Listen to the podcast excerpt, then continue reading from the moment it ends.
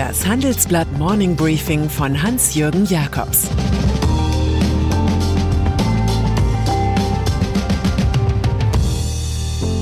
Guten Morgen allerseits. Heute ist Dienstag, der 19. November. Und das sind heute unsere Themen. Das amerikanische Nahostexperiment, die CDU und die Kopftuchmädchen. Paris liegt im Streit mit dem IOC.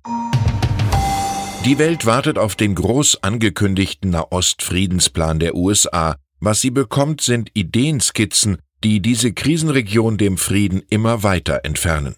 Washington sieht israelischen Siedlungsbau im Westjordanland, also Palästina, nun tatsächlich nicht mehr als kategorisch völkerrechtswidrig an. Das sei nicht per se unvereinbar mit internationalem Recht, so Außenminister Mike Pompeo.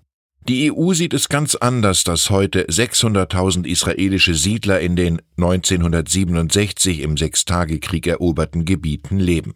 Alle Siedlungsaktivitäten sind nach dem Völkerrecht illegal und unterhöhlen die Tragfähigkeit der Zwei-Staaten-Lösung für einen dauerhaften Frieden. Das erklärt die EU-Außenbeauftragte Federica Mogherini. Erst vor drei Jahren hatte der UN-Sicherheitsrat Israel zum kompletten Siedlungsstopp aufgefordert, Vergeblich. Die neuerliche Wolte Pompeius ist, als ob jemand mit einem Feuerzeug neben einem Fässchen Dynamit spielt. Deutschland. Zu den Wirkungen des Thilo Sarrazin gehört, dass er einen Begriff hinterlassen hat, der im rechten Milieu Bestandsschutz hat. Kopftuchmädchen. Die CDU-Spitze hat die Signale Jahre später gehört und macht sich auf dem anstehenden Bundesparteitag dafür stark, Kopftücher aus Kindergärten und Grundschulen zu verbannen wie meine Kollegen erfuhren. Das Tragen des Kopftuchs mache aus den kleinen Kindern schon erkennbar Außenseiter, heißt es in der Empfehlung der Antragskommission. Dies wollen wir in jedem Fall verhindern. Diese Kampagne ist das Komplementärstück zur Demonstrativschau des Kruzifixes in bayerischen Schulen. Die freiheitlich-demokratische Grundordnung ist hier zur Kleiderordnung einer verunsicherten Union verkommen. Andreas Scheuer. Der CSU-Bundesverkehrsminister gehört zu den GroKo-Figuren, die man öfter erwähnt, als es ihrer Leistungsfähigkeit entspricht. Ihm hängt nach dem Totalscheitern der Pkw-Maut, dem wichtigsten Anliegen der Christsozialen seit der Steuerbefreiung für Flugbenzin, ein wenig Don Quixoterie nach. Nun bedrängt ihn auch noch der Bundesrechnungshof. Mit der auf 28 Seiten dargelegten Erkenntnis, er habe bei dem Ausländerabkassierprojekt gegen Haushalts- und Vergaberecht verstoßen und auch den Bundestag hintergangen. Kritisiert wird in dem Bericht auch die Art der Verhandlungen mit den Mautfirmen Kapsch und CTS Eventim sowie ihnen eingeräumten Entschädigungsklauseln. Mit Miguel de Cervantes ist dem smarten, unglücklichen Minister Folgendes zu empfehlen. Sich zurückzuziehen heißt nicht davonlaufen und den Kopf hochtragen ist nicht Klugheit.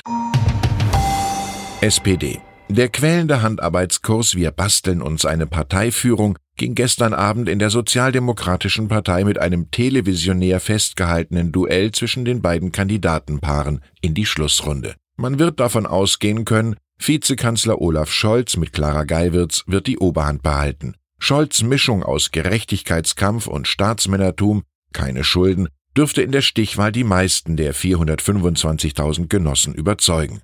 Norbert Walter Borjans mit Saskia Esken forderte Investitionen gegen marode Schulen und marode Straßen ein und gab zu Protokoll, die Kriminalisierung von Cannabis in dieser Weise nicht fortzusetzen. Zur Personalqualität der Partei gehört der ungebremste Kevinianismus. Unabhängig vom Mitgliederentscheid drängt es den Juso-Chef in den Vorstand, vielleicht auch ins Generalsekretariat.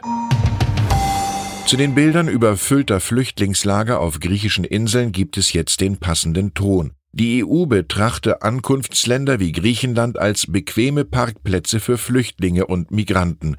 Das sagt in Athen Ministerpräsident Kyriakos Mitsotakis im Handelsblatt-Interview. EU-Staaten könnten nicht die Vorteile des Schengen-Raumes nutzen, sich aber zugleich weigern, die Lasten zu teilen, wie es einige osteuropäische Länder tun. Seine Forderung ist ein Klassiker der Brüsseler Debatte, eine einheitliche europäische Asylpolitik. Wir trösten uns einstweilen mit Landsmann Perikles, der weiseste aller Ratgeber, die Zeit. Kerstin Andrehe Beim Stöbern in der aktuellen Handelsblattausgabe bin ich auf das erste Interview gestoßen, das die langjährige Grünen-Politikerin uns in ihrer neuen Rolle als Hauptgeschäftsführerin des Bundesverbands der Energie- und Wasserwirtschaft gab. Es ist eine laute Warnung vor den Maßnahmen der Bundesregierung zur Einschränkung der Windkraft, fatale Folgen und ein engagiertes Plädoyer für grünen Wasserstoff. Der einzige Schlüssel zur Dekarbonisierung. Ihr Fazit, wir müssen uns von der Vorstellung lösen, wir könnten die Energiewende mittels Elektrifizierung aller Lebensbereiche bewältigen. Und dann sind da noch die Olympischen Spiele, die mit Akzeptanzproblemen kämpfende globale Athletenshow. Zur Verbesserung der eigenen Ökonomie hat das IOC nun mitgeteilt, für neun Jahre einen Partnerschaftsdeal mit der Silicon Valley Firma Airbnb einzugehen. Die US-Erfindung ist aber just am Olympiastandort 2024 Paris ungeliebt da die so angefeuerte private Vermietung Mieter verdränge und Mietpreise erhöhe.